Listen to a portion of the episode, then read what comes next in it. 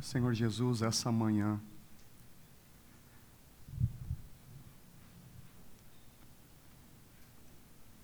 junto com todos os nossos irmãos espalhados sobre a face da terra, junto com os anjos, querubins e serafins, que nesse momento estão ao redor do teu trono. Nós dizemos que tu és o nosso Rei, tu és o nosso Senhor. O Senhor nos comprou com teu sangue estávamos destinados à morte e ao inferno, como ovelhas desgarradas, mas o Senhor nos olhou com amor e com ternura e nos buscou ao teu redil. Bendizemos o teu nome. Senhor, queremos essa manhã tributar a Ti o louvor, a adoração, a honra, o reconhecimento, a glória, o respeito, o temor, a reverência que somente tu és digno de receber. Amém. Amém. Irmãos, vamos abrir a palavra do nosso Deus em Apocalipse, capítulo 4.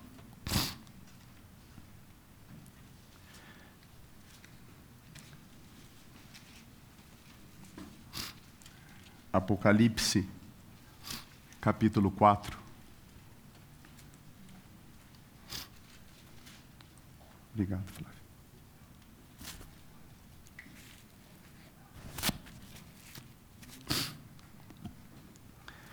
Verso 2.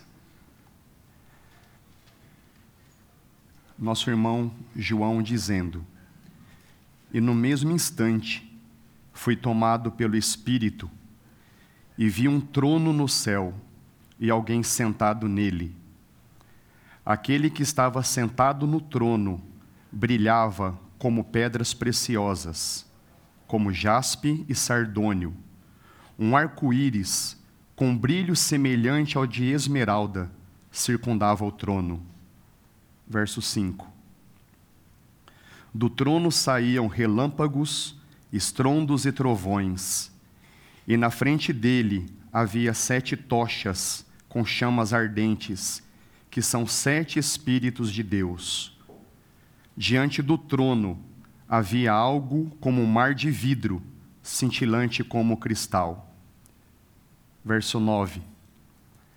Cada vez que os seres vivos dão glória, honra e ações de graças ao que está sentado no trono, aquele que vive para todo sempre, os vinte e quatro anciãos se prostram e adoram o que está sentado no trono diante daquele que vive para todo sempre, colocam suas coroas diante do trono e dizem: Tu és digno, ó Senhor e nosso Deus, de receber glória, honra e poder, pois criaste todas as coisas, e elas existem porque tu as criaste segundo a tua vontade.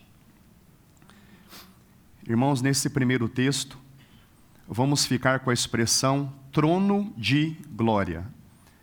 É uma expressão que aparece em outros locais nas Escrituras, em Salmos, em Jeremias, no Evangelho de Mateus, está muito claro: trono de glória.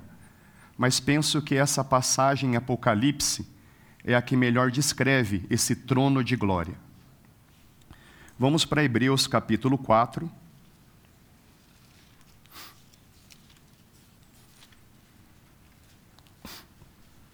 Hebreus, capítulo 4, verso 16.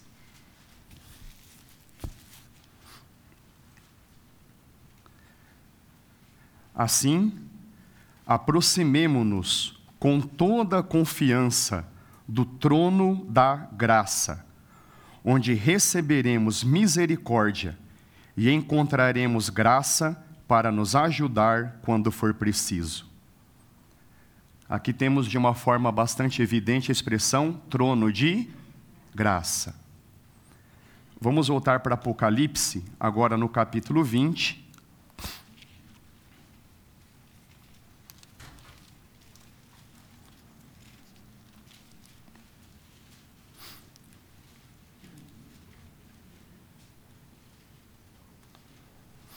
Apocalipse capítulo 20, verso 11. Vi um grande trono branco e aquele que estava sentado nele. A terra e o céu fugiram de sua presença, mas não encontraram lugar para se esconder. Vi os mortos, pequenos e grandes, aqui significando pessoas famosas e também anônimas, todo tipo de pessoa, em pé diante do trono de Deus. E foram abertos os livros, incluindo o livro da vida. Nessa passagem, vamos ficar com a expressão trono de juízo ou trono de justiça. Irmãos, eu imagino que a maioria aqui de nós, se não todos nós, conhecemos aquela história do sonho do rei de Nabucodonosor e como o nosso irmão Daniel fez a interpretação daquele sonho. Nabucodonosor sonha com uma grande estátua, cabeça de ouro, peitos e braços de prata o quadril, o ventre de bronze, né, as pernas de ferro e os pés, uma mistura de ferro e barro. E nosso Deus, Ele dá ao nosso irmão Daniel, ao profeta Daniel, a interpretação desse sonho, que é simplesmente o cronograma da história da humanidade. Depois que Daniel recebe a revelação Daniel consegue enxergar que além dos reinos humanos, existe um reino inabalável no céu. E ele expressa o seu louvor num texto que gostaríamos de ler no capítulo 2 do livro de Daniel. Daniel, capítulo 2.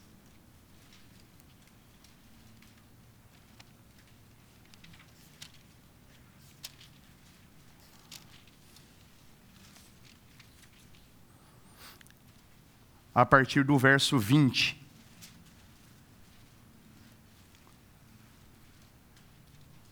Daniel 2:20. Louvado seja o nome de Deus para todo sempre, pois a ele pertencem a sabedoria e o poder.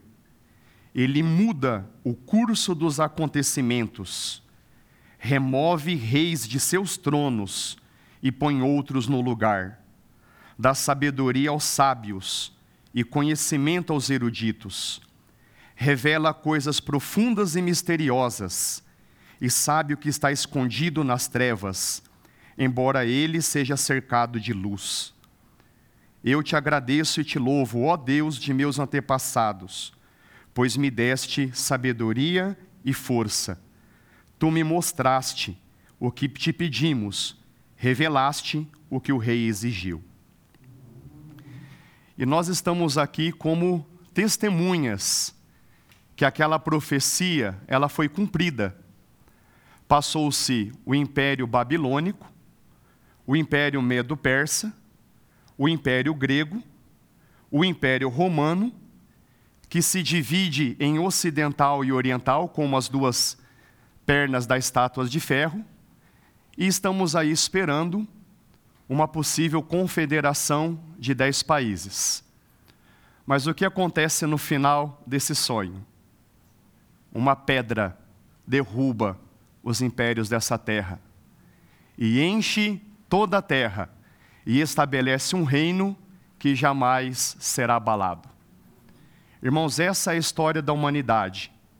Reinos, impérios, governos levantam e se sucumbem, mas nos céus há um reino inabalável.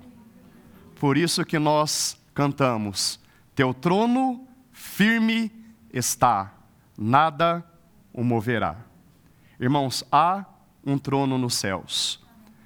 Nas Escrituras, em várias passagens, nós lemos a respeito de irmãos que viram esse trono Talvez a mais conhecida seja do profeta Isaías, lá no capítulo 6, quando ele diz: No ano em que morreu o rei Uzias, eu vi o Senhor assentado e exaltado no seu trono. E graças a Deus, em João no capítulo 12, nos é dito que Isaías viu a glória do Senhor Jesus e escreveu sobre ela. Aquele rei glorioso, aquele trono glorioso, visto pelo nosso irmão Isaías, é o trono do nosso Senhor Jesus, um trono inabalável. Aquele trono sempre esteve ocupado.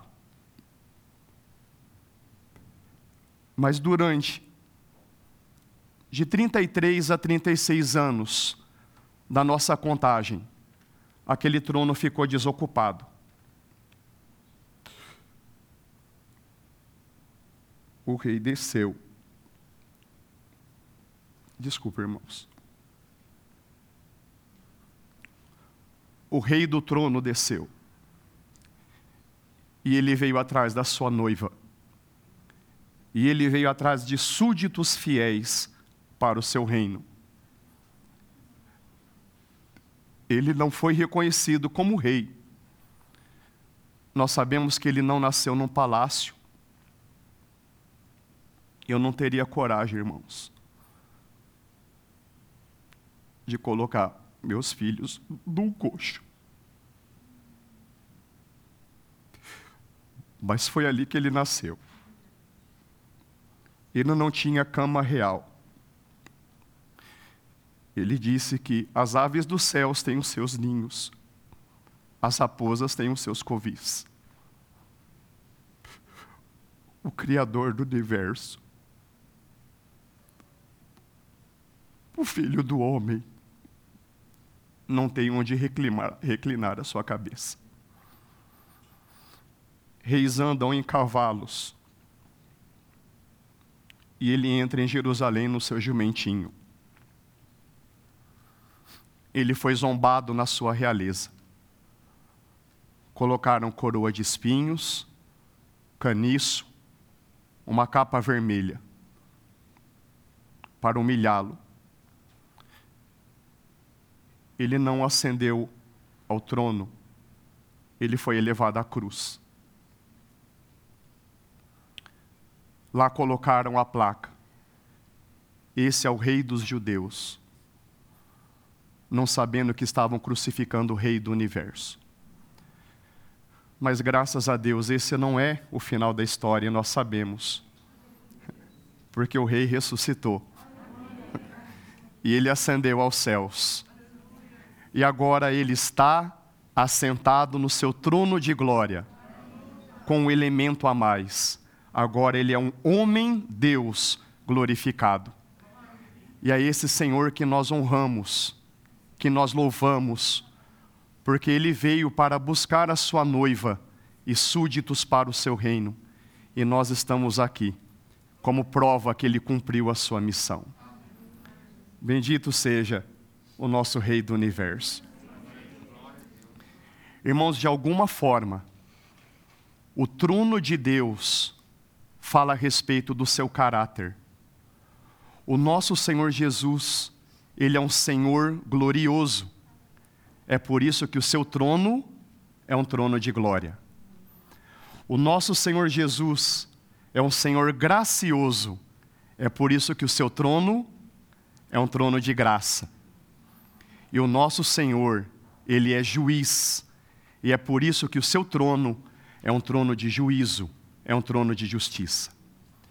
Então a minha oração nessa manhã é que o Espírito Santo de Deus abra os nossos olhos espirituais para que contemplemos esse Senhor assentado no seu trono, glorioso, gracioso e juiz. No primeiro texto que nós lemos em Apocalipse, capítulo 4, nos é descrito o seu trono de glória. Glória é uma palavra que aparece com muita frequência na, na Bíblia nós mesmo dizemos com alguma frequência a Deus toda glória. Mas o que significa isso? Glória simplesmente é a manifestação da excelência, da perfeição, da transcendência do caráter santo de Deus. Quando Deus manifesta a si mesmo, qual é a nossa reação? Glória. Isso é glória.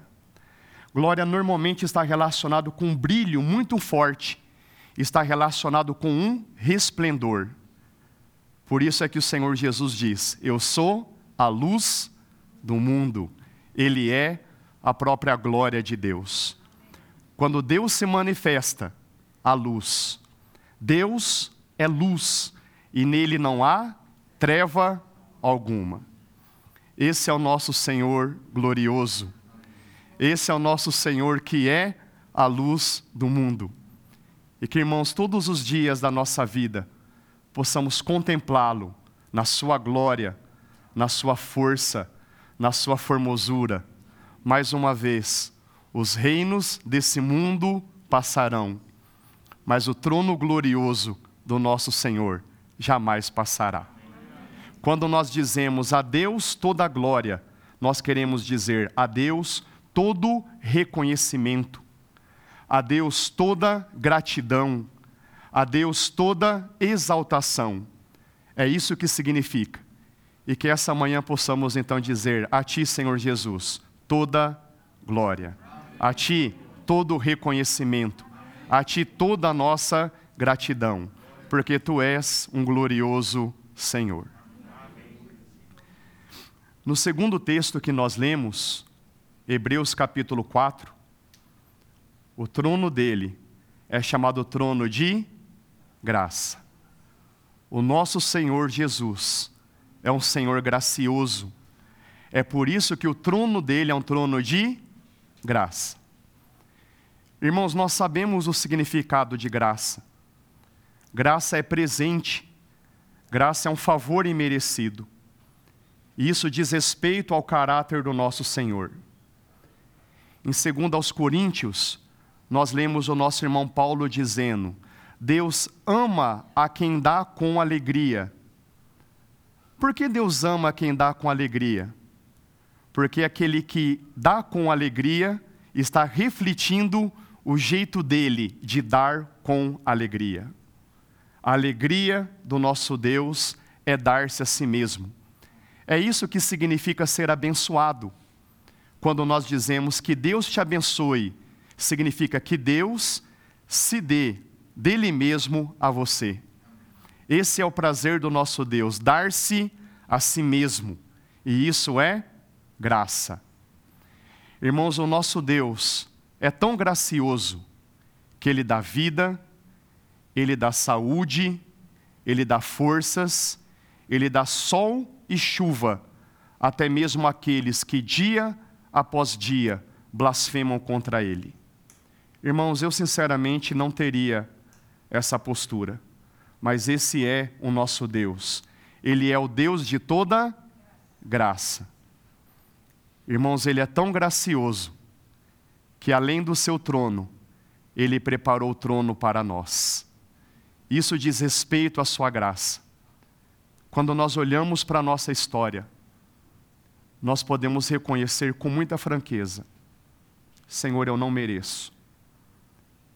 Quantas vezes eu ofendo, eu machuco, eu desobedeço, mas o Senhor me recebe com braços graciosos. Muito obrigado por Sua maravilhosa graça. Mas é claro, irmãos, temos que comentar. Lamentamos pelos nossos pecados, mas, Senhor, muito obrigado pela graça do teu Espírito em nós, para que eu não continue repetindo os mesmos erros. Esse é o nosso Senhor de toda graça. Pela graça nós somos salvos. Isso não vem de nós, é dom de Deus. No terceiro texto que nós lemos, Apocalipse 20, nós temos ali um trono de justiça um trono de juízo. Irmãos, esse é um tema que tem chamado a minha atenção ultimamente.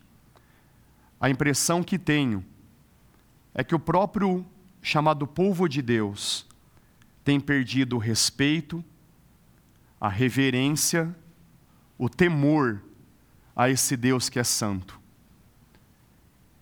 Irmãos, em nome do Senhor Jesus, que o Espírito Santo de Deus nos encha, para que enxerguemos o nosso Senhor Jesus com respeito, com temor, com reverência. O fato dele nos ter chamado à comunhão com ele não significa que ele nos deu a liberdade de sermos irreverentes. Muito pelo contrário. Pela sua graça, ele nos chamou à comunhão e nós devemos nos aproximar com profunda alegria, mas também com profundo temor. Com certeza, o nosso Senhor Jesus, nos seus momentos de intimidade com o Pai, o tratava com muito temor e reverência, e que nós realmente possamos ter a mesma postura diante do nosso Senhor Jesus, tratá-lo com temor, com a reverência, com o respeito que ele é digno de ser tratado. Irmãos, nós lemos que tudo está registrado: pensamentos, palavras, atitudes. Haverá um dia de prestar de contas, um prestar de contas de toda a humanidade. Mas graças ao Senhor da graça, o sangue dele nos purificou de todo o pecado. A graça dele nos fez participantes da sua vida. E aquele trono para nós não será um trono de juízo, mas que incrível, irmãos e irmãs, será um trono de recompensa. Irmãos, o nosso Senhor Jesus disse: Eis que venho sem demora, e o meu galardão está comigo, para dar a cada um segundo as suas obras. Irmãos, que bênção! Um trono de recompensa para nós. É claro que é a graça dele que opera através das nossas vidas. É dele o querer e o realizar. Mas para aqueles que se mantêm na sua impiedade, e se alguém ouvindo essas palavras, eu peço que considere com muita seriedade essa questão do dia do juízo. Um dia, todos nós iremos prestar contas. Que terrível dia são para aqueles que permanecem em seus pecados, mas que dia glorioso será para nós recompensados pelo nosso Senhor. Irmãos, esse é o meu encorajamento para essa manhã. Irmãos, por favor, entendam, eu estou pregando para mim mesmo. Isso serve muito bem para mim. Que todos os dias das nossas vidas nós possamos olhar o nosso Senhor Jesus como um Senhor glorioso. É por isso que o seu trono é um trono de glória. Olhar para Ele como um Senhor gracioso é por isso que o seu trono é um trono de graça. Olhar para Ele como justo juiz, um Senhor que é justo, é por isso que o seu trono é um trono de justiça. Amém.